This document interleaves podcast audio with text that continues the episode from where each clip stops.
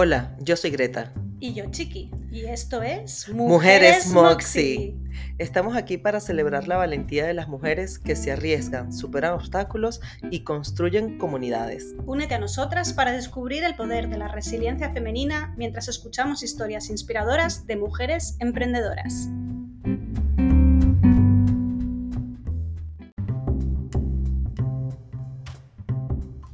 Y antes de continuar con el episodio, te invitamos a que nos sigas en nuestras redes sociales Mujeres-Moxis, Greta Rangel CC y Chiqui Workouts. Recuerda también valorar el episodio, compartirlo con todos tus amigos y bueno, por supuesto, muchas gracias por seguir escuchándonos. Buenas, buenas. Buenas, buenas. ¿Qué tal, Chiqui? Muy bien, Greta. Un día más. En Mujeres Moxie. Mujeres Moxie. Jesús. Mujeres Moxie al poder. Estábamos haciendo unas pruebas antes para ver si se nos oía bien, porque hemos tenido un, tenemos un cambio de ambiente hoy, así que... Así es. A ver qué tal, a ver qué tal se escucha en este nuevo setting. Sí. Bueno, vienen cosas nuevas. Sí, cosas No nuevas. sabemos cuándo, pero vienen. Sí, sí, sí, vienen cosas nuevas. Pero creo que el podcast que vamos, del que vamos a hablar hoy, creo que casi es la pie- una de las piedras angulares de cualquier negocio y dolores de cabeza de, pues eso, cualquier emprendedor, emprendedora. eh, y es eh, una situación que hemos pasado todos y todas y es muy difícil a veces de, de valorar, de tratar de salir de esa situación y ver eh, con objetividad qué pasos tenemos que seguir. ¿De qué vamos a hablar hoy? Así es. Pues nos han preguntado, eh, para los que nos están preguntando. Sí, es verdad, de las preguntas Nos que llega- nos sí, llegan. Sí, de las preguntas que nos llegan, nos han pedido que hablemos de mm, eh, la perseverancia, de persistir en los negocios, cuando eh, saber hasta cuándo, hasta cuándo seguir luchando, por decirlo de alguna forma, y cuán- saber cuándo parar, o cómo reconocer si estamos persistiendo o nos estamos aferrando o estamos apegados a, a nuestros negocios o a nuestras ideas. Entonces, bueno, de eso vamos a hablar hoy. Muy interesante. ¿Te parece? Sí. Pues tú, cómo, ¿cómo llevas esto? O sea, ¿qué opinión tienes tú con respecto a la perseverancia, a la insistencia? Eh, pues a ver, tengo sentimientos encontrados, Mm. porque eh, creo que la base de cualquier proyecto, eh, pueda ser un negocio, emprendimiento o una meta que tú te hayas puesto, eh, la base es siempre la disciplina y la, la constancia. Mm. El repetir, repetir, repetir, porque la repetición es lo que realmente te va a hacer bueno. Lo que pasa es que sí que es cierto que, por ejemplo, mm, en el ejercicio, cuanto más ejercicio hagas, eh, más repitas el ejercicio, hagas más musculación, pues te vas a hacer mejor, ¿no? Y es una cosa, pues, eh, que, es así.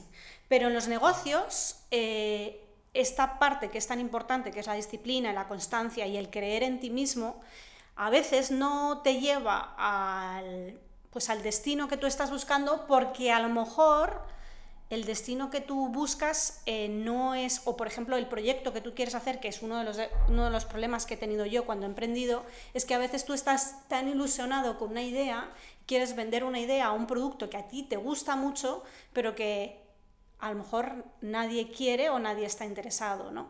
Entonces, eh, a lo largo del camino, eh, creo que es importante reconocer cuando estás en ese bache y ver si, hacer un análisis y ver si realmente lo que tú ofreces o, o el producto que, que quieres ofrecer, el servicio que quieres ofrecer, realmente tiene un comprador y si eh, no lo tiene o las circunstancias no, no acompañan, eh, pues dejes ese proyecto o pivotes en ese proyecto y, y intentes hacer unos cambios para, para poder hacer sa- salir tu negocio. Pues yo aquí voy a, a ponerme el sombrero de coach. Venga. Mira, lo primero es que mm, la persistencia per se, o sí, o sea, solo, solo persistir, solo insistir, no nos va a llevar al éxito. Porque la persistencia tiene que ser em, estratégica, por llamarlo Claro. de alguna Sí, forma. sí, claro. ¿Vale? Entonces, para que la persistencia eh, sea estratégica, lo primero que tenemos que hacer es eh, fijarnos objetivos. Y objetivos que, que- que sean eh, objetivos que llamamos en el coaching SMART, que sean medibles, que sean temporales, que sean realizables, pero aquí la palabra clave es medible. Entonces, eh, cuando tú te fijas un, un objetivo medible, tú eh, lo que te permite medir eh, los resultados de ese objetivo justamente es ponerte un plazo, bueno, por ejemplo, para no liarme, por ejemplo, yo quiero aumentar el 20% de mis ventas en el, los próximos 12 meses. Bueno, tú haces una revisión en 6 meses y si tú todavía no has aumentado, no al 20%, pero no has ido aumentando, pues te da una posibilidad ahí de reajustar la estrategia, de ver qué acciones están funcionando y qué no. Entonces, hacer una revisión continua de las metas también te va a ayudar, ¿no? A, a ver qué tanto te estás acercando ahí. Y en cuanto a lo que tú estabas diciendo de tengo una, mm, tengo una idea de negocio y no está funcionando, es que antes, o sea, el gran, yo creo que el gran problema cuando emprendemos es que emprendemos con una, de, de una idea que es yo quiero, yo tengo esta idea, pero no estamos pensando en el cliente y si el cliente realmente estamos al cliente le estamos solucionando un problema. Porque más allá de que yo tengo una idea, yo tengo que pensar si esa idea le hace la vida más fácil a los demás, soluciona problemas. O sea, los, los productos o los servicios no, em, no son otra cosa que solucionadores de problemas, bien sea problemas eh, objetivos o problemas emocionales. Entonces, eh, yo creo que cuando no tenemos esa, esa percepción de nuestros productos o servicios, ahí, ahí tenemos un problema. Claro, lo que pasa es que mm, creo que a lo mejor ese es uno de los principales errores que cometemos los emprendedores cuando queremos hacer un proyecto. Y es que a mí me pasó, por ejemplo, cuando yo hice mi proyecto de, de ropa de caballero en India, a pesar de que hice un análisis de, negocio, de mercado, estaba tan enamorada de mi proyecto que no fui capaz de... Además es que vinieron varias personas a decírmelo. Bueno, también tengo, en esta situación también mm, me acuerdo que mi socio, porque claro, yo estaba, era una extranjera lanzando un proyecto en India, entonces a lo mejor mi conocimiento eh, del mercado en ese momento era pues un conocimiento menor que el conocimiento que podía tener mi socio, que era indio y vivía en esa situación y, que además era un potencial cliente de lo que era nuestra marca, ¿no? Hmm. Pero estaba, estaba tan entusiasmada con, mi proyecto, con nuestro proyecto, eh, con la visión que tenía de la marca, de lo, de lo, que podía alcanzar, que a pesar de que la gente me viniera y me dijera, oye, no, vas a tener que bajar el precio, vas a tener que dirigirte a esto, tal, yo, R que R, con que no, con que no, con que no, con que no. ¿Y qué es lo que pasó? Que después del tiempo eh, me fui dando cuenta de que me había equivocado. Lo que pasa es que tuve que pasar exactamente todo ese bache que vas pasando en el que empiezas a desmotivarte, empiezas a, perder confianza en ti misma. Eh, eh, y, esa situación duró mucho tiempo, claro, al, final con el tema del coronavirus pues lo tuvimos que dejar, ¿no? Pero ahora mirando para atrás me doy cuenta de que yo estaba totalmente enganchada a, a una idea y a esa romantización que dices tú de, cómo tenía que ser mi negocio. Entonces, a veces eh, esa persistencia que tenemos es también, en mi caso, fue cabezonería.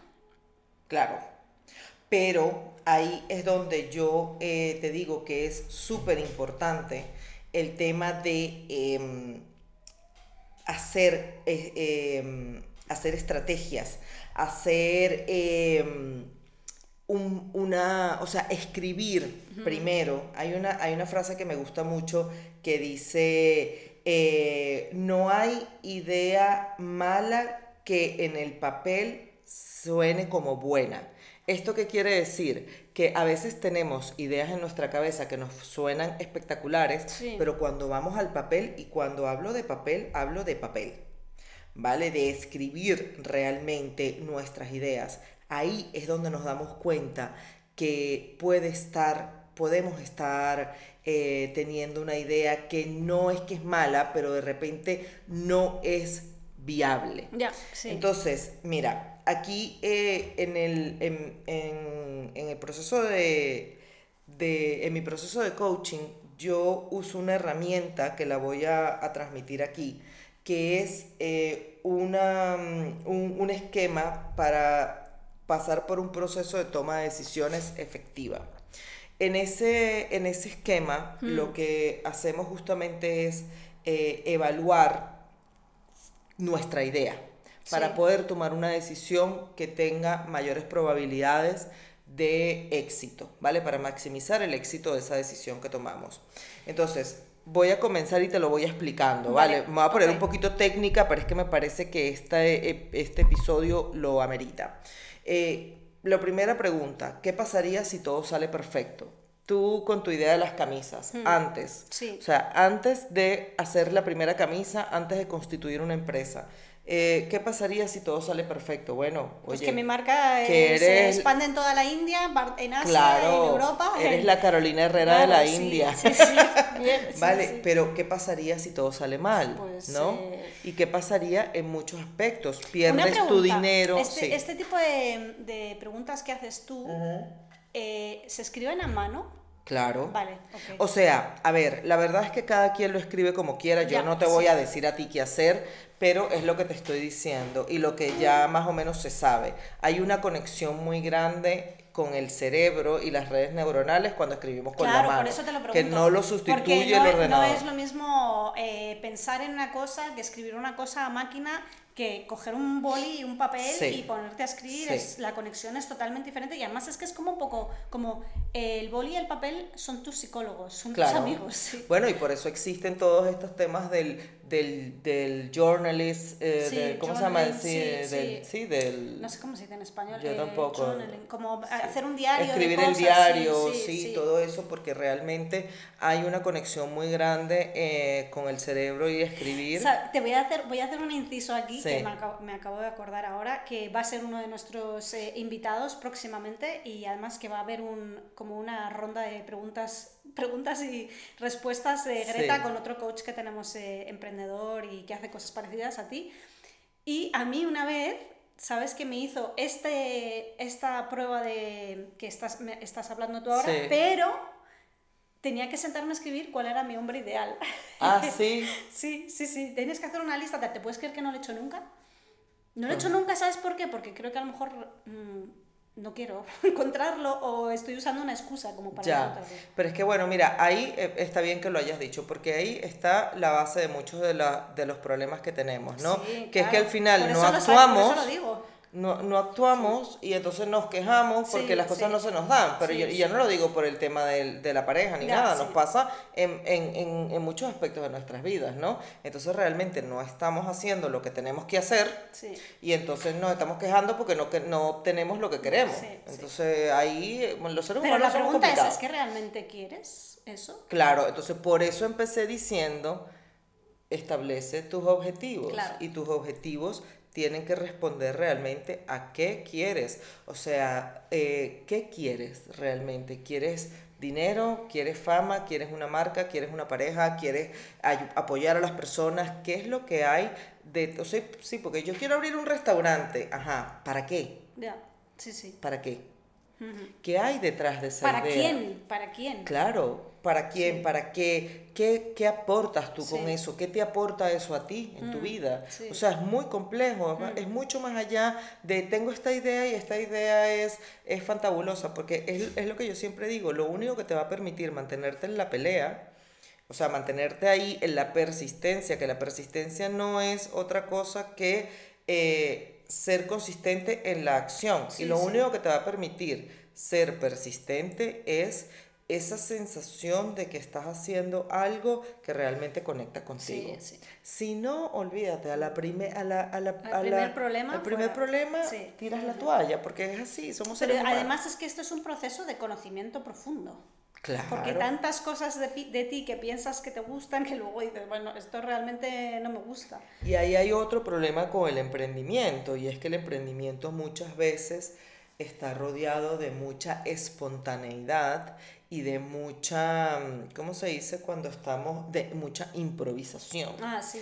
Entonces, bueno, ahí también vienen los problemas. Ojo, y de esto hemos sido, o Tú sea, y yo, tú y yo protagonistas, culpables. o sea, a nosotros nos ha pasado también. Uf. ¿Por qué? Porque yo... Pero es que si estamos sentadas aquí es por eso también. Claro, claro.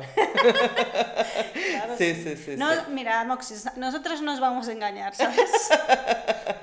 Que claro, o sea, y la idea de hablar de estas cosas es justamente dar acompañamiento, Sí. Pues eh, lo que siempre hemos dicho, nosotros la intención de nosotros también es Sí. poder crear una comunidad y que en algún momento podamos tener un encuentro con nuestras moxis y poder Sí. hablar de estas cosas y darnos un apoyo real, Sí. no de, bueno, mira, yo lo hubiese hecho así, yo lo estaría haciendo así, Mm. y simplemente sino acompañar, porque hay mucha soledad exacto. en el emprendimiento y de lo que más se quejan y nos quejamos los emprendedores es de estar solos. Entonces, por ejemplo, para mí estos momentos son, pues, Los mejores. o sea, vida Sí. pura, energía. Porque al final la vida es compartir. Sí. Compartir momentos. Sí, sí, sí. Mm, Entonces tú sí. después te vas y haces tus cosas, yo me quedo aquí, Sí. hago mis cosas, pero, pero es un momento en el que nos acompañamos mucho y lo dijo Raisha en el episodio Justo anterior. lo que estaba pensando que ayer Sí. lo escuché y era de las primeras cosas que dijo. Sí, y ella cuando terminamos el episodio ya que no, dijo, es que esto ha sido terapéutico. Sí, sí, sí. Es que y es, es verdad, es verdad. Entonces, bueno, esto, estos momentos no, no se no se deben dar por sentados, no se debe, no se le debe quitar la importancia No, que tienen. no, la tienen. Entonces, bueno, Bueno. continúo un poco Sí, con sí. esto, ¿vale? Entonces, ¿qué pasa si todo sale mal? En tu caso, Claro, para seguir un poco el tema de la pierdes, claro. Pienso que he perdido el tiempo, aunque yo creo que ahí no, pero... Claro, pero bueno, sí se pierde un poco como a veces la seguridad en uno mismo, Uf, sí, ¿no? Creo que esa es la Eh, pérdida, probablemente la mayor pérdida. Sí. La seguridad de Eh, uno mismo.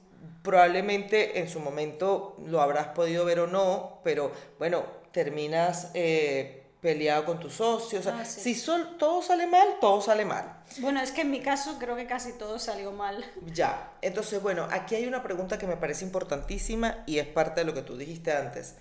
¿Qué no estoy viendo? Ya. ¿Qué no estoy viendo? O sea, es demasiado importante eh, preguntarnos a nosotros mismos, preguntarle a los demás, porque tenemos muchos puntos ciegos y ahí es donde un proceso de coaching o incluso de mentoría eh, o de psicología, dependiendo de cuál es tu, tu, tu estado emocional eh, o lo que necesites, eh, viene, viene a ayudarnos y es que nos permite ver puntos ciegos, porque Sí. nosotros solos, viéndonos al espejo, coño, es Es muy, difícil. Pero fíjate que te voy a hacer un inciso en mi caso, eh, que además es que se me acaba de iluminar la bombilla cuando has dicho lo de que no estoy viendo, y es que yo, desde que empecé ese proyecto, ese proyecto lo empecé con un socio y un ex pareja mía, ex, bueno, ahora es ex amigo, Eh, pero desde el primer momento que empecé ese proyecto,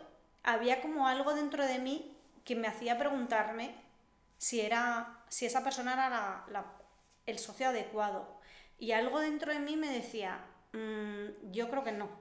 Pero como no tenía nadie más con quien hacerlo, y además Greta y yo muchas veces hablamos del tema de la soledad de emprender, y ella siempre ha dicho, es que yo lo paso fatal, porque yo no quiero emprender sola, no sé qué. Y claro, yo le he dicho siempre, pues créeme que a veces emprender sola es mejor que emprender con la persona que no es adecuada, ¿no? Hmm. Entonces, una de las cosas que yo no estuve viendo, o es que directamente no quería ver, porque no quería estar sola y porque era que la persona que estaba al lado de mí no era la persona adecuada, seguí, otra vez romanticé el negocio diciendo, bueno, esta persona me va a ayudar y tal, pero es que a lo largo de todo el camino había tantas señales que me decían que esto no, y, y- y creo que en este caso lo estaba viendo, pero no lo quería ver, ¿no? Hmm.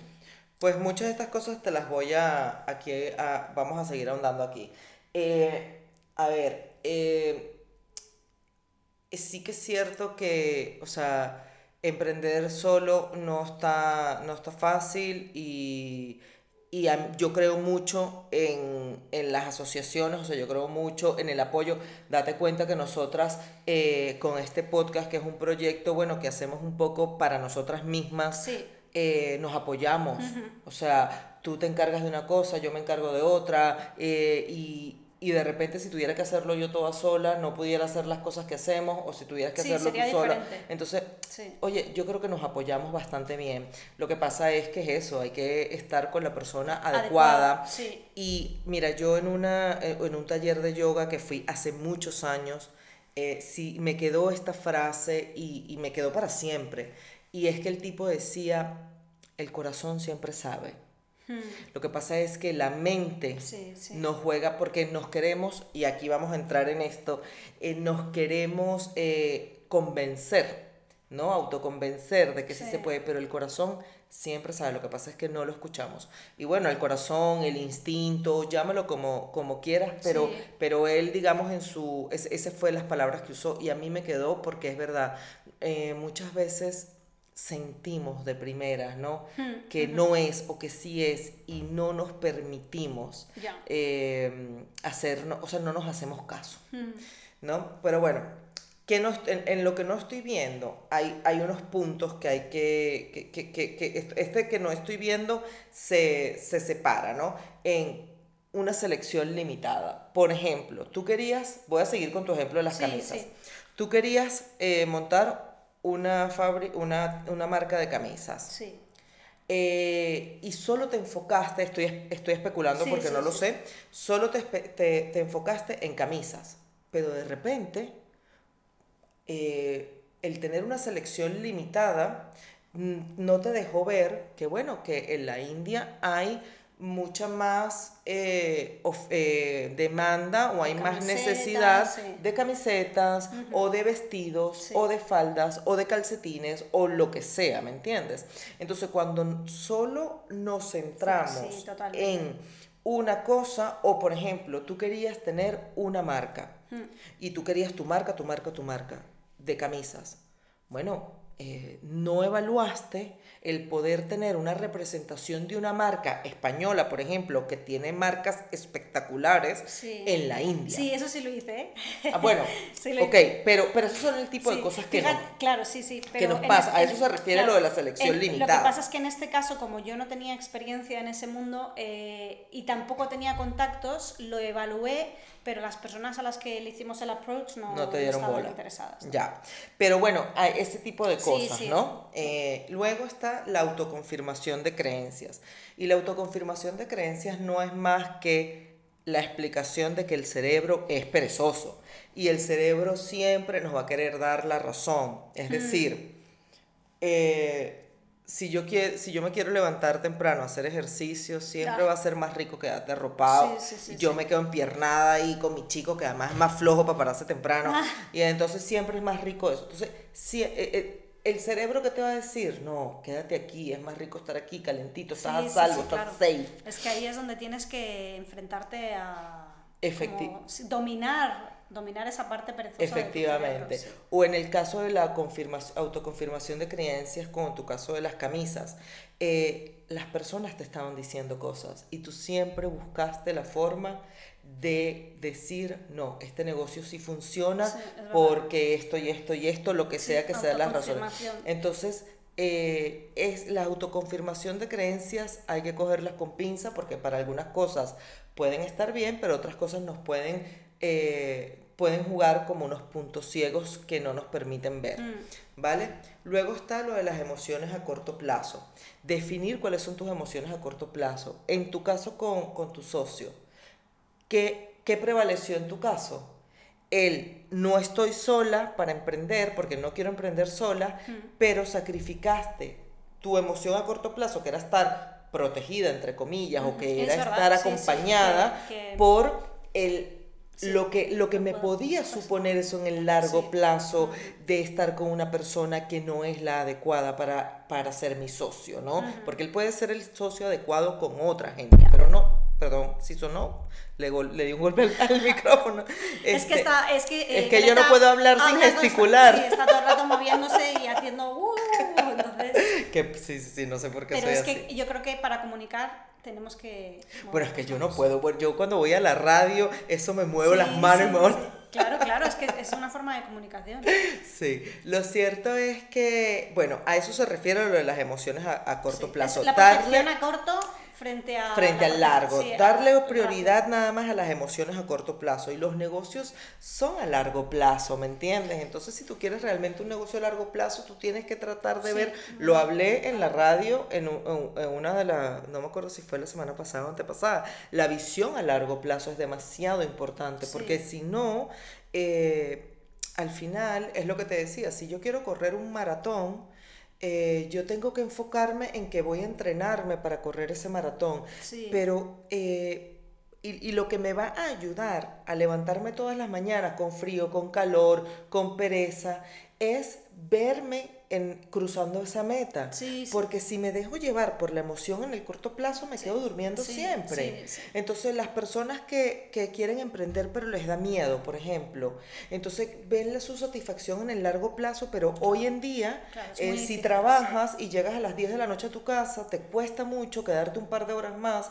trabajando porque es más rico estar acostado, ver televisión, dormir, descansar, no sé qué, pero no estás teniendo la visión en el largo plazo de que tú quieres tener un proyecto, un negocio, tu independencia o lo que sea que quieras y, y es, eh, la, la emoción del corto plazo de estar hoy descansando, tranquilo, te aleja Sí, de sí, lo que tú quieres Pero en es el que largo además plazo. es que yo creo que es muy importante también, y esto es un trabajo mental muy difícil. no, y esto es diario. duro, es esa visión de quién puedes llegar a ser en el futuro, te la tienes que repetir a fuego en la cabeza antes de ir a dormir, cuando te levantas todos es. los puñeteros días, tienes que reproducir en tu cabeza esa persona como quieres que sea dentro de 5 o 10 años. Así mismo Y es hacer esa película, decir, ¿cómo sería yo si todas estas cosas que me he planeado van saliendo bien, poco a poco? Mira, te voy a poner un ejemplo. Y me pasó ayer, me pasó ayer esto, ¿eh? Pero esto me pasó en vez de para adelante, para atrás. Y es que además es un poco, un poco raro, pero no sé por qué me pasó mientras iba al baño. Hacer, pi- a hacer pipí, lo prometo. No. Y me iba al baño y me senté porque ayer eh, yo los lunes, y además esto es algo que enfatizo mucho en, en mi cuenta de Instagram y, y con mis clientes, es procura que no pase un lunes sin entrenar. Porque el lunes lo que te hace es disponerte para el resto, es, o sea, es, es ganar ya una batalla a principio de semana. Bueno, en, en Venezuela decimos que el que bebe un lunes bebe toda la semana. Sí, Eso bueno, es como así, pues es pero para, contrario. para el plan, contrario. Mejor no bebas el lunes y ponte a entrenar. Claro. Entonces ayer, ayer eh, me fui a entrenar, yo eh, en- muchas veces entreno sola, pero hay veces que voy a un gimnasio pues para, para poder salir de casa, tener una dinámica, compartir tiempo con otras personas. Y ayer eh, me tocó un entreno muy duro, muy duro. Fue una combinación de pesas, luego hicimos un hit bastante duro. eh, pero bueno, aguanté bien, salí de la sesión y cuando volví a casa, que estaba, además miraba las pulsaciones, digo, joder, las pulsaciones las tengo todavía altas, me he dado un, pues un, ha sido un buen entreno. Y cuando iba al baño me senté y pensé, ¿qué, ¿quién sería yo si no eh, hubiera empezado a entrenar hace tiempo? Y dije, no me puedo imaginar mi vida sin, o sea, ¿qué ¿quién sería yo en este momento si no hubiera ido a entrenar y no entrenara nunca? Entonces yo veía a esa persona, eh, pues que, claro, era un lunes, eh, tampoco era muy pronto, el entrenamiento era a las nueve y media, pero bueno, eh, digo, yo estaría en mi casa haciendo cualquier cosa, o estaría en la cama, o estaría... Y digo, y hoy estoy aquí, y digo, y he hecho esto, y digo, y no me puedo imaginar haber sido otra persona. No hubiera querido ser esa persona que no hace esto. Porque realmente el hacer esto me llena de tanta satisfacción y de, y de tanta fuerza para poder afrontar otras cosas, ¿sabes? Que, que luego también esto es importante, ¿no? O sea, muchas veces ese corto plazo pues hace que vivamos en el momento, que es muy importante, viene el momento, pero, pero no solo tenemos que mirar hacia adelante y decir, pues yo en el futuro, dentro de 5 años, 10 años, eh, me gustaría tener esto, poder hacer esto, cómo me- y luego cómo me siento. Pero ayer me pasó en retroceso. Dije, ¿cómo me hubiera sentido si no hubiera tomado esta decisión en mi vida? Y vi como una persona que no tiene nada que ver con quién soy hoy, hoy, hoy en día. Y, y- y, esto es muy difícil que lo diga yo, pero me siento orgullosa, ¿sabes? Digo, también tengo que empezar a volar estas cosas porque requiere un esfuerzo, requiere, pues eso, eh, a, a veces pues tienes que dejar hacer otras cosas para poder centrarte en eso, en tu, en tu salud, en comer bien, en, en esa disciplina, en levantar pesas, todo, pero es que dije, no, no podría ser esa otra persona. Ya. Y fui esa otra persona durante tiempo. Siempre he sido una persona activa, pero no era tan, tan deportista como soy ahora. Y me sentí, te lo juro, que uno de los pocos momentos en los que me sentí muy contenta conmigo misma. Ya. Y, y eso es justamente el, eh, el enfoque que tenemos que tener cuando cuando la mente nos traiciona, ¿no? Cuando la pereza eh, nos invade, invade, y nos invade a los todos, miedos, sí, claro. A ver, y esto no quiere decir que haya un día No, que dices, mira, hoy no y ya está, no pasa nada tampoco, Sí. pero que eso no sea la mayoría de los días, ¿no? Sí, sí, sí, sí. Mira, como último punto de, de esta... De tu proceso. No, de, de- de mi proceso no, de, de esta parte de evaluar lo que no estamos viendo es Ah, sí. la autoconfianza extrema. Y esto me parece vital porque a mí me pasa. Mira, yo cuando medio tengo éxito en algo, Ya te sea, arriba, ¿no? ya me vengo arriba. Ya. Y me vengo arriba con una autoconfianza extrema que me juega mucho en contra Ah, porque me hace ser poco eh, preventiva, me hace ser poco planificada, Mm. eh, me confío, me confío demasiado y tiene que haber una autoconfianza evidentemente para hacer las cosas que uno hace y para poder también arriesgar, pero no puede ser algo que te ciegue, que te Ya, ciegue, que te sí. ciegue, ¿cómo se dice? Sí, que bueno, te que te ciegue, porque si, si vas a ciegas, vas desbocado. Y vas desbocado porque dices, no, sí, yo puedo con todo, yo sí, esto ya, Fíjate- como ya pude una vez, ya puedo todas. Claro, ahora te voy a poner un ejemplo. Eh, yo no sé si dentro de las moxes que nos estén escuchando haya moxes que jueguen a las cartas o jueguen al póker. Yo no soy ninguna experta jugando al póker, pero una de las cosas que les pasa a los buenos jugadores de póker, que usan estrategias para ganar, y esto lo he oído antes, es que cuando un buen jugador de póker juega y empieza a ganar mucho, llega a un punto en el que ya no usa estrategia, sino que empieza a jugar con las emociones, porque ya está tan arriba y claro, eso Pero es el las momento- emociones de los demás o las de no, él? las suyas, las suyas. O sea, ya está en un punto de euforia tan grande que ya no está jugando calculadamente, sino está apostando. Está, haciendo- está jugando a la ruleta rusa. Pero ahí se puede venir abajo fácilmente. Claro, exacto, pero es exactamente lo que has dicho tú. Lo que pasa es que estoy usando la analogía del póker. Claro. Entonces, en ese momento, porque a mí me pasa también, es como un mo- momento de euforia.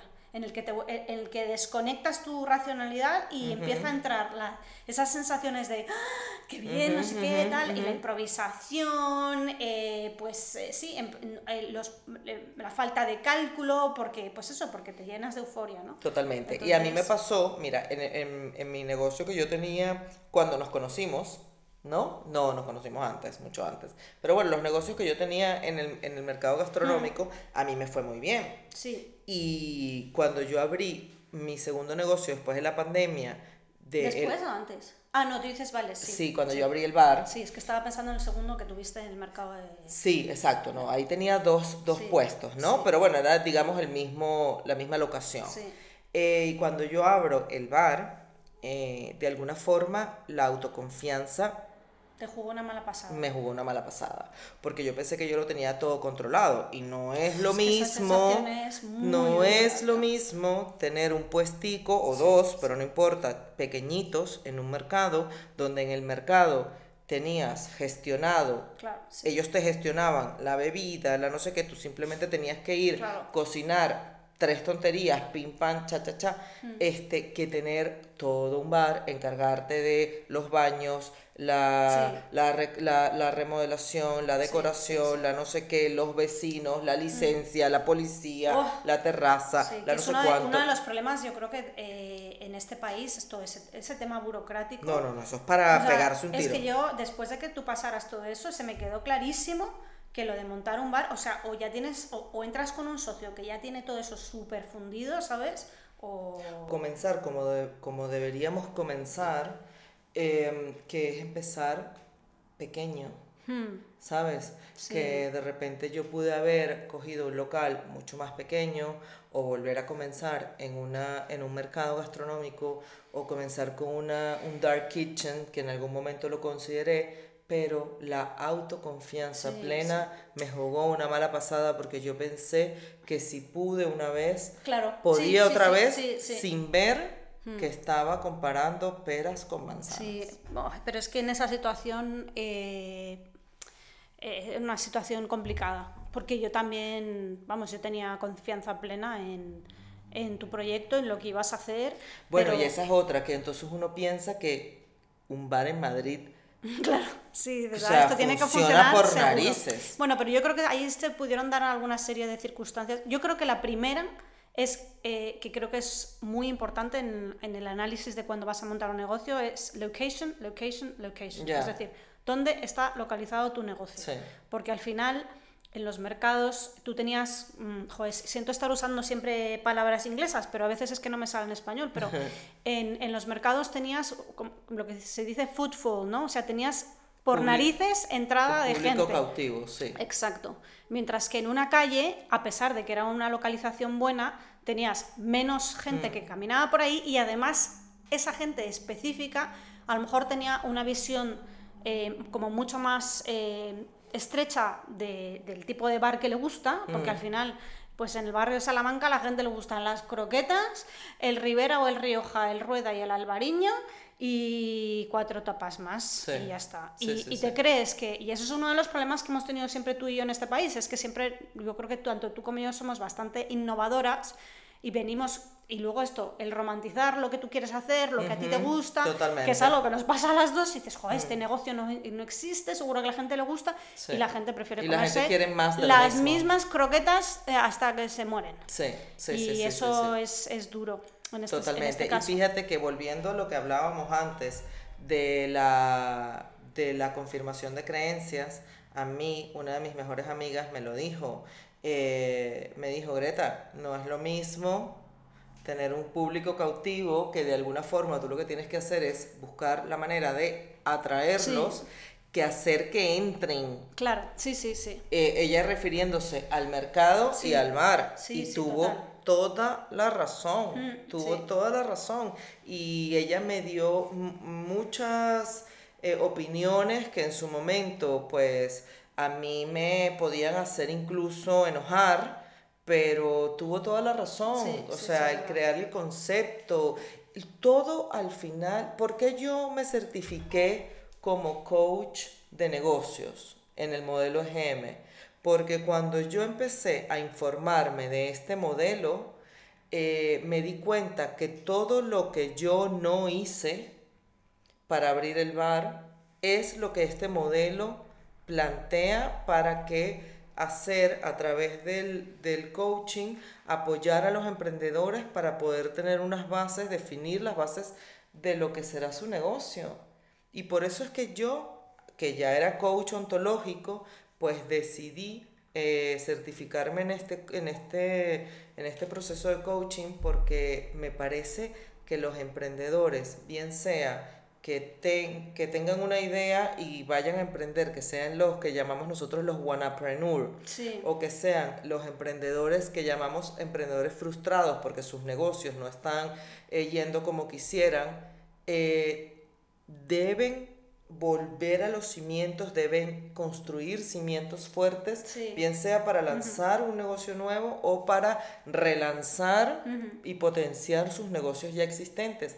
Es demasiado importante, o sea, y son tantas cosas que pasamos por alto, son tantas cosas que simplemente las pensamos y no las escribimos, Sí, sí, no sí. las llevamos al papel y cuando las vamos llevando al papel y las vamos diciendo, bueno, ¿cómo se conecta esto con esto? Coño, no, esto no se conecta. Sí, es que la forma, el cerebro no funciona igual cuando piensa que cuando escribe. Efectivamente, y por eso está esa frase estupenda que es, no hay una mala idea que cuando la llevas al papel suene como buena. No hay. Y si te suena como buena en el cerebro, puede que cuando la lleves al el papel te va a decir la verdad. Sí, sí. Para ponerlo en dos porque- platos. Porque en realidad lo que pa- el papel hace es crea- hacer una cosa intangible a tangible. Efectivamente, Sí, y ahí es donde tienes la verdad. Entonces, mira, incluso uno de mis mentores en el proceso EGM era un alto ejecutivo de Procter Gamble en Cincinnati. O sea, bueno, yo hablo mucho de él porque de Sí. verdad que lo admiro Bueno, mucho. es que no hay nada mejor eh, que tener buenos mentores. Sí, Yo creo que la diferencia que puede hacer en tu carrera profesional o en tu carrera de emprendedor, tener buenas figuras Sí. de emprendimiento, de, de mentores, Sí. eh, de personas, es que en realidad un mentor, es que esa es la palabra que le define, pero es una persona que, que, que quiere ver, quiere ayudarte a mejorar, ¿no?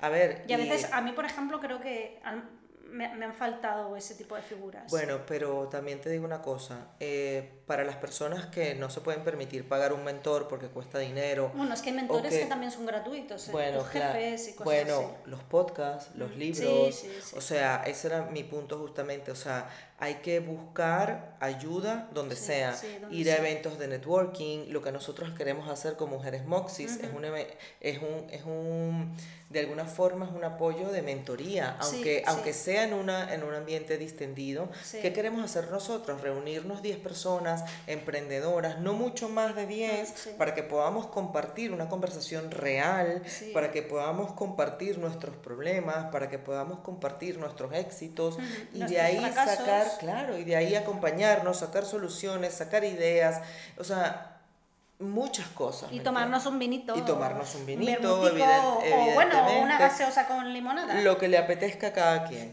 Entonces, pues eso, eh, al final, bueno, este mentor, para continuar en lo que estaba diciendo, él, que era un alto ejecutivo de Procter Gamble, él decía que los conceptos de los negocios nuevos en Procter se escribían en papel. No, claro. En Procter.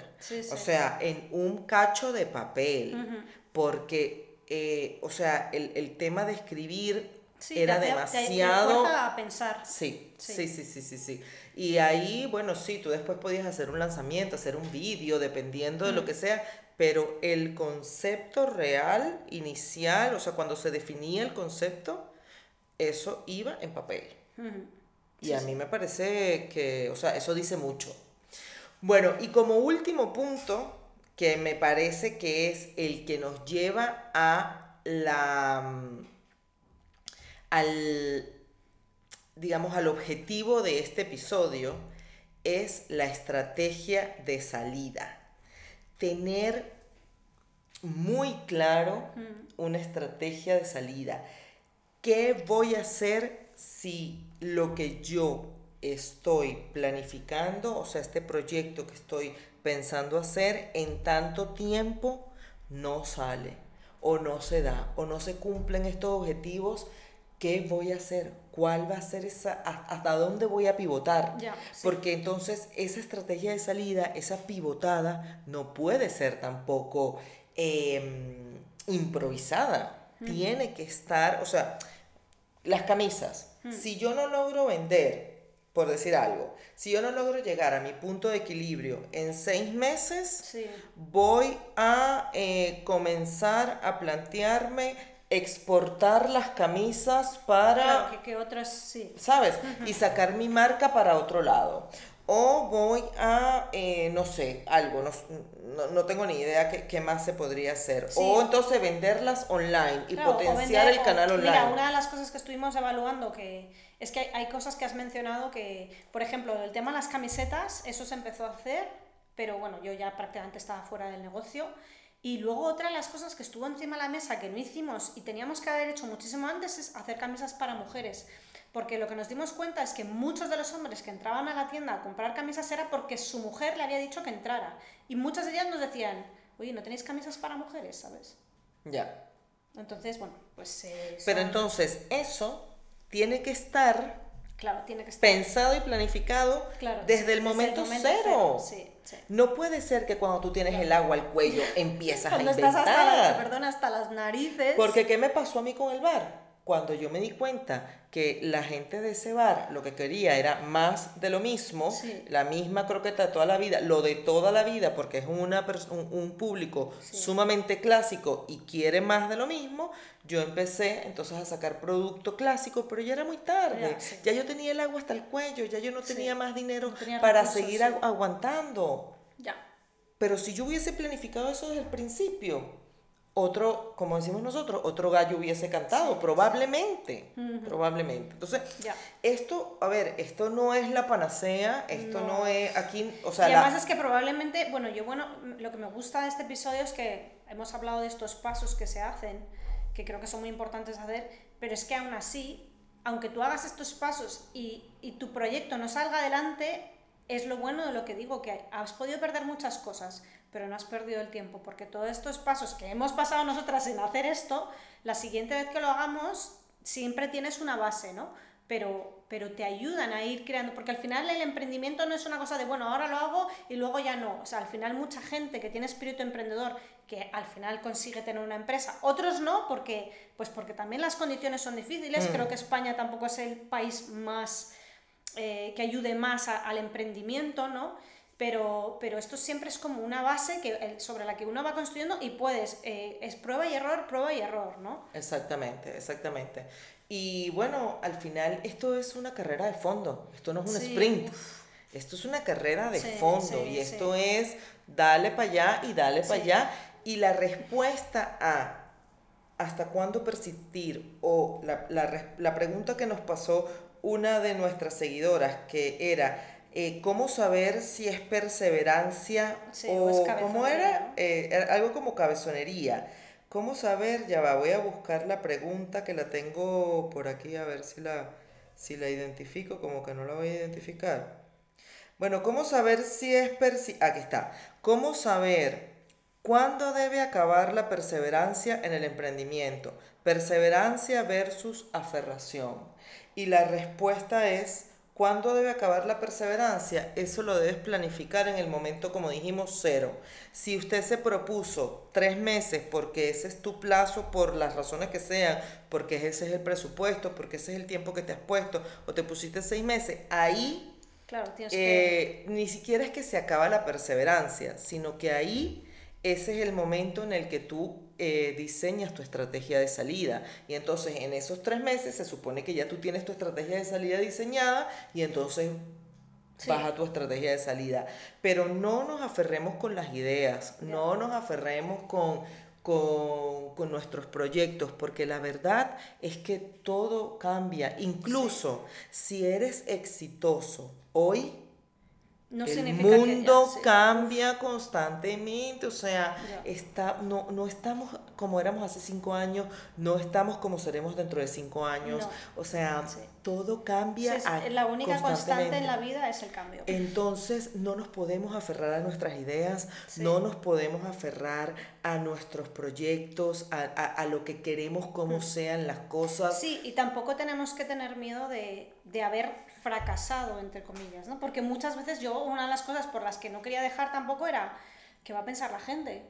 Que, que, no, que, me, que, que, he terminado, muchas veces también me cuesta cuando hablo con la gente eh, sobre mi, mi, negocio pasado que no existe, me, me duele, me duele. Ahora menos porque ya es algo que ha pasado con el tiempo y luego pues había también unas circunstancias externas que eran incontrolables para mí, pero ese negocio en el momento que yo cerré tampoco iba viento en popa, o sea, no, no voy a engañar a nadie. Pero es que eso es lo que yo, yo dije antes, o sea, es un tema de visión. ¿Qué te duele más? Decirle a la gente que tuviste un negocio y lo cerraste o seguir en ese negocio. No, no, sí, total. Donde estabas infeliz. Total, sí, sí.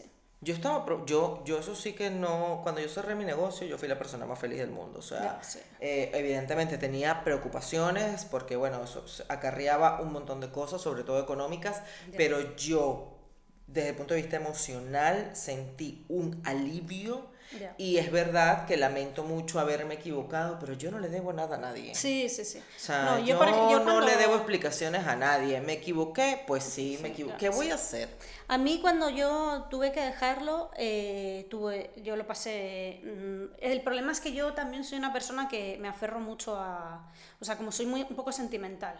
Y era como, ay, mi, era como mi bebé, mi marca, mi tal, y, y no sé, lo llevé muy, muy mal me, costó mucho. Lo que pasa es que el coste emocional que tenía para mí fue tan grande que lo tuve que dejar porque es que si no me hubiera, yo creo que me hubiera entrado una depresión brutal o me hubiera tenido que medicar para poder seguir trabajando porque ya era una situación, mi cabeza no funcionaba, no funcionaba, era una situación también personal mm, nefasta con mi socio y, y era a lo mejor ir alternándonos para ir a la tienda para no vernos. Claro, entonces eso es insostenible, ¿sabes? Eso no tiene ningún tipo de sentido. Entonces, ¿qué te duele realmente? Sí, no, no. O sea, lo que yo creo que nos duele, que es, es, algo que digo solamente en mi caso, eh, lo que nos duele es haber tomado una decisión equivocada Ah, sí, desde claro, el claro, comienzo. sí, no haber rectificado cuando Sí, sabías que sí. tenías que haber rectificado cosas y dijiste, ah, O patada no- para adelante, patada para Mira, adelante. yo me acuerdo el día que yo iba a transferir el dinero del bar que la aplicación del móvil no funcionó. No funcionaba la aplicación del móvil. Y yo llamé a mi ejecutivo de cuenta para que me hiciera la transferencia a él y el tío tenía COVID y no estaba trabajando. Y yo llegué a pensar, esto será una señal. Ya, ¿Será para- que no lo tengo que hacer? Ya, sí. y no me hice caso. No me hice caso. Y si yo he tenido eh, momentos así como, como, como lo que tú dices, ¿no? De sentirte mal contigo misma, es de no haberme escuchado a mí en ese momento. Ya, sí, Pero ya haber cerrado el bar, mm, yo ahí sí que no tengo ningún tipo de lamento porque, porque era lo que tenía que hacer. o sea, yo sí, no podía No física, no, pero es emocional que- y económicamente Pero es que tú estabas en más. una situación muy parecida a la que estaba yo. Sí. O sea, tú no me viste a mí cuando me pasó a mí, pero yo a ti sí te vi. Sí. Y es que estabas, eras un despojo, tía. Lo siento, pero es- yo estaba muy preocupada. Ya, yo sé, ¿te acuerdas que lloramos una vez en un bar tomándonos un vermut? y parecía que estábamos terminando una la- relación. Claro, sí, sí, es que, es, es que en realidad es un poco eso. Es Ya. un poco eso. Sí, sí, sí. Así Ay, que- no, horrible. Sí, no. Eso también es importante. eh, hay que hacer esfuerzos, eh, hay que pasarlo mal, eh, pero cuando te empiezas a, afectar la salud mental mm, y empiezas a traspasar ciertas barreras, que no puedes dormir, no puedes Sí. comer, eh, tu relación con tus O, lo otros pe- o mala. peor en mi caso, como de más, estaba fumando. Sí, sí, sí. eh, también pues hay que tener cuidado con en cuanto te endeudas, ser realista, no sí. te endeudes más dinero de lo que tienes. Sí. Mm, hay que saber salir eh, porque es muy importante, porque Sí. las consecuencias mentales, eh, económicas, Sí. pues eh, nosotros hemos tenido suerte y, y supimos hacerlo en su momento y bueno, pues eh, las consecuencias las tienes que, te las tienes que tragar. Sí. Bueno, yo estoy pero acarreando con las consecuencias Claro, todavía. sí, yo también. Yo perdí, mm, bueno, invertí bastante dinero, mm, ya esos ahorros no los tengo. Y pues, pero mira, aquí estamos haciendo cosas nuevas y Mm. Siempre siguiendo adelante y, y ya está. Sí. Y con todas estas historias para contar. Así es, así es.